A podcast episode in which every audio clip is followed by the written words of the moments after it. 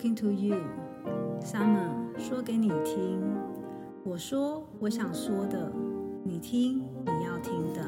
小朋友，上一集呢，我们讲到了这个积水豹，他用这个十枚金钱准备来对付孙小胜。那孙小胜究竟能不能敌得过这十枚金钱呢？我们来往下看。孙小胜手持一对石笋，严阵以待。只见这十枚金钱迎面飞来，刚准备要拿出石笋招架一番的时候呢，这金钱啊却飞过了头顶。朱小能看这情形，还在旁边嘲笑说：“哈哈哈，没打到，没打到，臭手没打到。”小能的笑声还没停，小胜啊就突然觉得他的脖子后面凉飕飕的。原来这个金钱会拐弯，正准备给小胜来个背后偷袭，小胜赶紧低头躲过。偷袭未成，这十枚金钱就像黄蜂般分作两群，一群在前，一群在后。好厉害的两头夹击！只见小胜前挡后拨，石笋生风。那金钱啊，有两群又被拆成了五队，一队就两个嘛，五队就是十个。这拆成了五队之后呢，把小胜团团给围住。等小胜啊准备好之后，这十枚金钱就一起进攻。突然呢，像陀螺一样的飞转一圈，哗啷啷的响过去。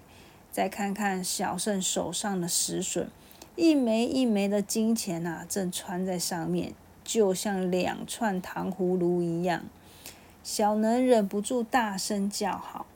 但是啊，正当小胜要把这金钱还给积水豹的说，积水豹却说少了一枚。十钱齐发，现在只剩九枚钱。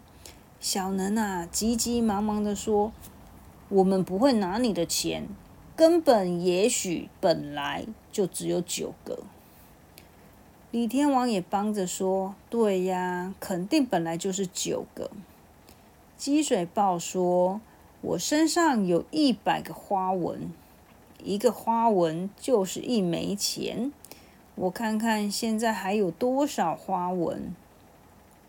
话刚讲完啊，积水豹就把他的衣服给打开，在那里数他的身上的花纹。数着数着，小能还真的帮他数。结果啊，你们猜几个？是九十个。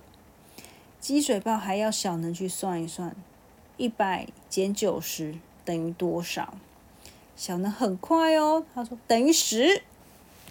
积水豹就说：“这就对啦，我肯定就是飞出去十枚钱，那也就肯定有一枚金钱被人藏了起来。”小胜说：“反正我没有拿。”积水豹说：“要知道你有没有拿，我有个办法，我会让藏钱的人烫的受不了，乖乖的把钱给交出来。”积水豹就把两枚金钱放在他的手掌中，上下的一直弄着，叮铃当啷，叮铃当啷，叮铃当啷。他说这个叫做炒钱，一边炒还一边念：炒炒炒，炒大钱，要钱不要脸，要脸不要钱。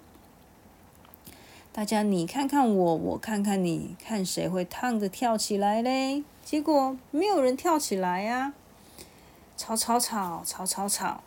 吵了一会，小胜就提醒那个李天王说：“哎哎哎，你身上在冒烟呢。”李天王低头看着自己的衣服说：“怎么会嘞？嗯，不但冒烟，还窜出火苗哎！赶快把它扑打一番。”这时啊，已经烧出了大窟窿了。积水包要找的那枚金钱就从那个窟窿里滑了出来。小能觉得很奇怪。这钱都可以把衣服给烧破了，怎么就没有烫到这个李天王啊？李天王解释：“这是因为我皮厚，烧枪水烧过来都无所谓。我也不是贪财，是看这个钱可爱，顺手拿来做个纪念。小圣指了指李天王身上的窟窿，说：“哦，做纪念是吗？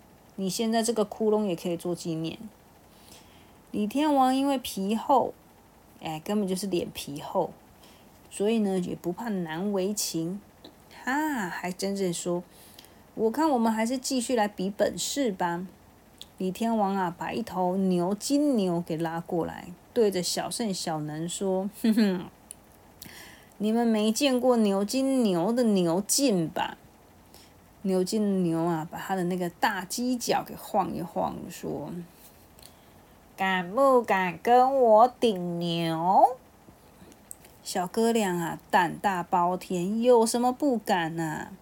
只见这个牛树现出原形，哎呦，真的是一头牛哎！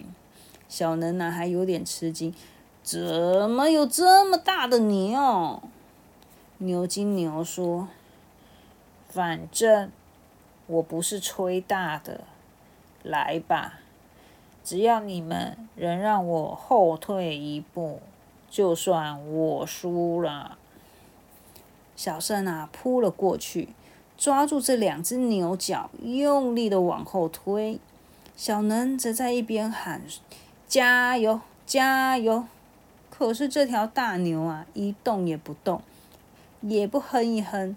小能啊，这时候也跑来抓住了另一只牛角，两个人一起使劲。牛金牛呢，则是死死的抵住。这两人呐，一点便宜都占不到啊！李天王在旁边啊，还在喊着。两位加油，双方加油！可是，一直到了吃饭的时候啊，都还没有分出胜负诶。李天王一手提来了一捆草，一手拿来了两个包子。他用草喂这个牛金牛，用包子来喂这个小圣和小能。两个两边呐，还边吃边较劲。接下来天黑了。小生和小能满头大汗，腿啊都有点发抖，吃不消了。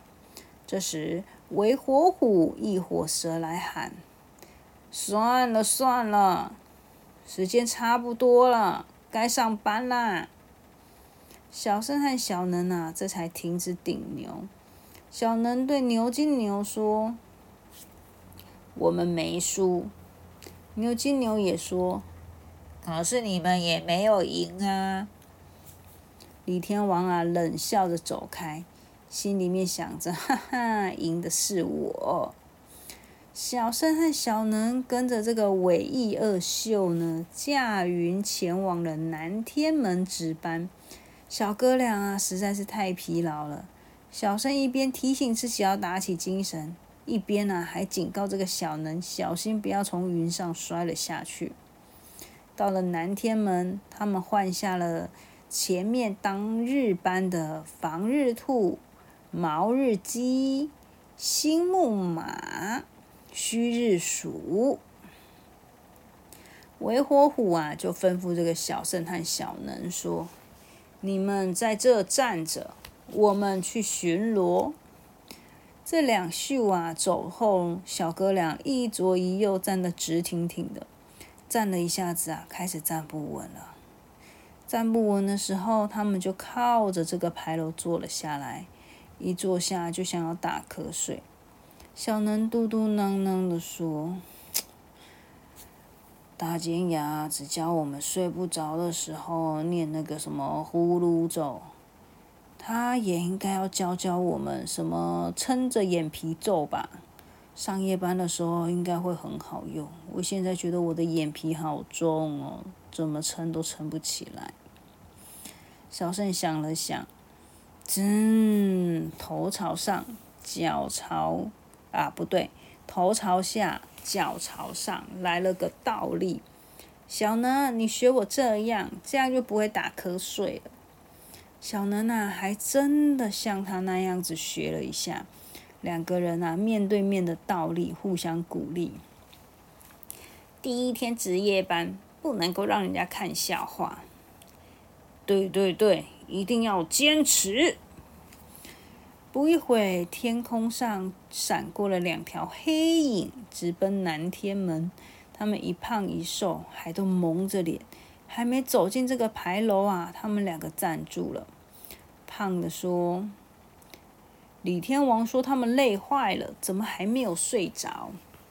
瘦的说：“咱们悄悄走过去看看吧。”走过去看几步啊，胖的有点疑惑说：“他们好像在玩倒立，可是怎么一动也不动？”我再往镜里面看，哎呦，好家伙，真有本事啊！原来啊，小盛和小能啊，虽然身体倒立，可是眼睛已经闭上，早就睡得迷迷糊糊的了。瘦的说：“嗯，以防万一，给他们撒一点这个，这个啊，可是进口货哦。”他掏出了一个小瓶，瓶上写的是“玛丽莲牌梦露”。玛丽莲牌梦露，什么梦露？他们把小胜跟小能呢放倒下来，像像撒酱油般的一样，把这个梦露给撒上去。然后胖子呢就把小胜呢搭在肩上，瘦子呢把小能拖着走。这个梦露啊，真的很厉害耶！他们两个简直像睡死了一样，怎么拖怎么颠都弄不醒他们。等到他们两个终于醒过来的时候呢，太阳已经升得高老高了。他们的身边啊，都是一些垃圾，有瑶池师吃的馊粉饭菜，御马监清出来的马粪蛋，王母娘娘人下的蟠桃核，嫦娥用完的胭脂瓶。小能生气的骂：“谁这么缺德，把垃圾往人的身上丢？什么？”根本就是我们被丢到垃圾堆上面，好不好？这天早上啊，玉帝坐在这个凌霄殿上面，突然呢，就听到有那个侍从禀报：“王母求见。”王母娘娘的那个王母哈，玉帝啊嘀嘀咕咕的说：“Oh my god！一大早这个老太婆来干嘛？”只见王母娘娘走上殿来。怒容满面，怒生就是生气的那个脸。玉帝看着这个生气的脸啊，想不透，因为王母娘娘平时保养的很好，脸蛋啊一向都是雪白粉嫩，就像啊剥了壳的鸡蛋一样。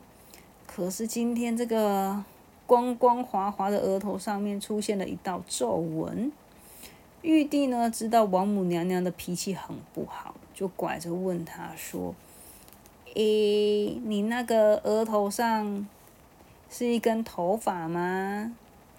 要是眼睛差了一些啊，还会当成是皱纹呢。”“没错，就是皱纹。我就是为了这个事来求陛下的。我要你立刻派人替我破案。”哇，这到底怎么回事啊？原来王母娘娘啊有一把团扇，是一个宝贝，名字叫做阴阳老少扇。这个扇子上面啊，有一面呢画着一个老头，另外一面呢画着一个娃娃。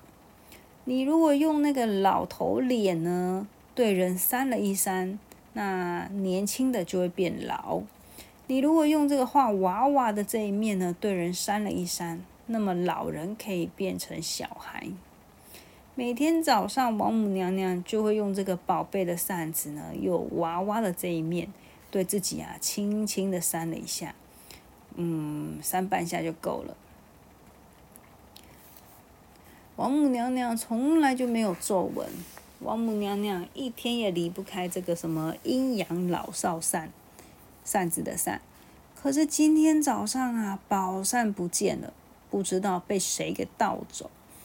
王母娘娘啊，一直唠唠叨叨的说：“我问过了天头星，他说不是他做的，他向来规规矩矩的。如果偷东西，也只是为了卖弄技艺，讲究一点，有偷有还，再偷不难。”玉帝啊，继续查问：“昨夜把南天门守的是哪一班呢？可有什么可疑迹象啊？”我班的班长韦火虎从床上被拖了起来，向玉帝报告：孙小胜、朱小能把守南天门，可是等我们巡逻回来，他们两个也不知道哪里去了。小生和小能两个被找来，小能啊不好意思说。我们不小心睡着了，然后不知道怎么样，南天门就离开了我们。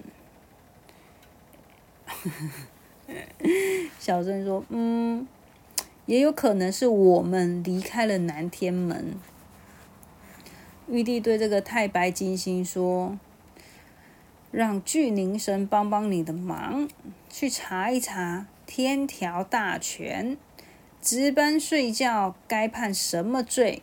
该受什么罚？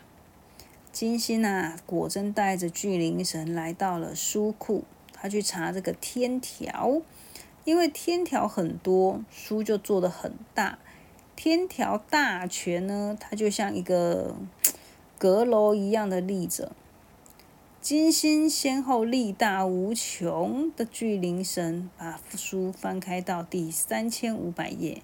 然后登上书库的阅览专用云，上升到第四万六千行，去查有关值班睡觉的条款。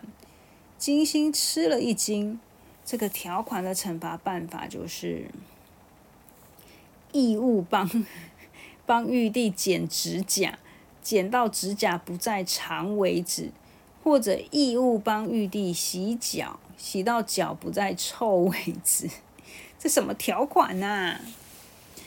金星呐，他很喜欢小圣跟小能，并不忍心他们罚的这样子苦，所以啊，就跟玉帝说，值班的时候睡觉，犯了这个罪呢，应该罚他们以后值班不可以好好睡觉。李天王啊，还出班奏道，先慢定处罚，去看看王母娘娘府中。怎么样再说？玉帝便吩咐了铁面天官：“你去走一趟吧。”天官啊，就领旨出殿。李天王马上跟在后面说：“天官留步。”李天王从右中取取出了一柄佛尘，这是太乙真人赠我的现影佛尘，可助你破案。铁面天官把这个佛尘接了过来，多谢天王。来到王母娘娘的府中，天官说了他来的意思，王母便指一指他的百宝梳妆台，宝扇原本是放在这里的。天官发现了这个窗户是打开的，他问这个王母娘娘：“夜里面这个窗是关着的吗？”王母娘娘说是。但是不知道他怎么打开了。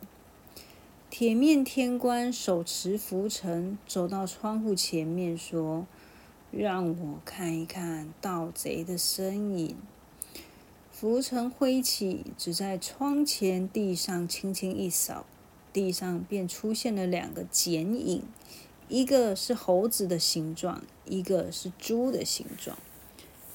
铁面天官便去报告玉帝。看来盗善贼，一个是猴，一个是猪。玉帝啊，沉思的说：“昨夜孙小胜、朱小能擅离职守，这时又刚好出了一个强盗案，身影又非常的符合，这代表什么意思呢？”玉帝啊，马上差遣四大天将。孙小胜、孙小能有盗宝的嫌疑，立即把他们关押审查。遵旨，是天将出来。天将甲对着伙伴说：“此番动作，各位是愿意审视些好，还是费事一些好？”其他三个当然说：“当然是审视一些好啊。”天将甲甲说：“领这一点营养补给，犯不着跟那两个嫩小子耗力山伤神。我有个主意。”四将啊，就这样子来到了新官府，把小圣和小能给叫了出来。天将说：“玉帝新造了一个戏院，请你们去看戏。”小圣、小能高高兴兴的跟着天将去看戏。他们走进了一个大黑屋子，越走越黑。每走三步呢，就会遇到一对手持兵器，而且站得直挺挺的士兵。小圣呢，还指着这个士兵问那个天将说：“他们是演员还是真的士兵？”天将假说：“他们不动的时候，可以把他们当做演员，但他们一动就不行了。”小生和小能被领进了一个小房间，门啊马上就被关紧了。这里连个窗户都没有，空气非常的闷。小能呢开始不耐烦了，他说啊：“快开眼啊！”这时，一个腋下夹着案卷的官员，很威风严武的走进了小房间，跟这个四天将呢迎面相遇。天将甲呢问说：“温夫君审案子去吗？”温夫君目不转睛的说：“嗯。”天将甲则建议：“为了您的安全，您最好用替身。”嗯嗯。不一会啊，小房间天花板马上就掀起了一个块，露出了一个方洞。小圣和小能觉得很奇怪。把这个眼珠啊瞪大，注意瞧，方洞里面呢掉下了一个夹着案卷的提线木偶。这个木偶呢还会在半空中自我介绍：“我乃温夫君是也。”两个观众啊立刻鼓起掌来哦。其实真正的温夫君就在这个洞上面，提着线，配着音。只见那个木偶啊，掏出了一支笔，打开了一本册子，问他们说：“你们为什么要偷王母娘娘的宝扇？”小哥俩愣住啦。小声说：“什什么宝扇？”小能则说：“我们什么也没偷。”木偶拿着这个笔呢，便把这个册子上写上“不说实话”。接下来，木偶宣布。第二道题是选择题，A 是孙小胜偷的，B 是朱小能偷的，C 是孙小胜和朱小能一起偷的。小能被这个 A、B、C 给搞得糊里糊涂的，还问了小胜说怎么回答。小胜啊，则是突然抱过去，冲过去抱住那个木偶。温夫君没有防备，反而啊，半截身子被他给扯了下来。小胜对着温夫君说。你下来说清楚哦，温夫君，温夫君啊，赶快把那个木偶给丢掉。他说：“好了，审问完毕。”说着呢，就把那个掀开的背背板呢，重新的把它盖紧。这时候啊，新官府里面除了嘴秀、饰秀之外的二十六秀呢，正在纷纷的议论。新日马说。小圣小能怎么会去偷王母娘娘的扇子？楼土狗说：“对呀，他们又没有皱纹。”角木蛟说：“说不定他们想要快点变大人。”积水抱着说：“啊，孙悟空偷过蟠桃，我看恐怕有点遗传吧。”牛金牛推推那个新月湖。他说：“大家都叫你智多星，你说嘞？”星月湖眯着眼睛说：“我出事前，李天王很起劲，会不会是他在搞鬼啊？”女土蝠，蝠是蝙蝠的那个蝠，他很自告奋勇的说：“我去打探，我打探。”哇，那女秀啊，果真现出了蝙蝠的原形。然后呢，翅膀拍拍拍的一阵响，便悄悄的飞向天王府去了。究竟王母娘娘的宝扇是谁给偷走了？那个能够让皱纹消失不见的宝扇，我也很想要。我们下回再见。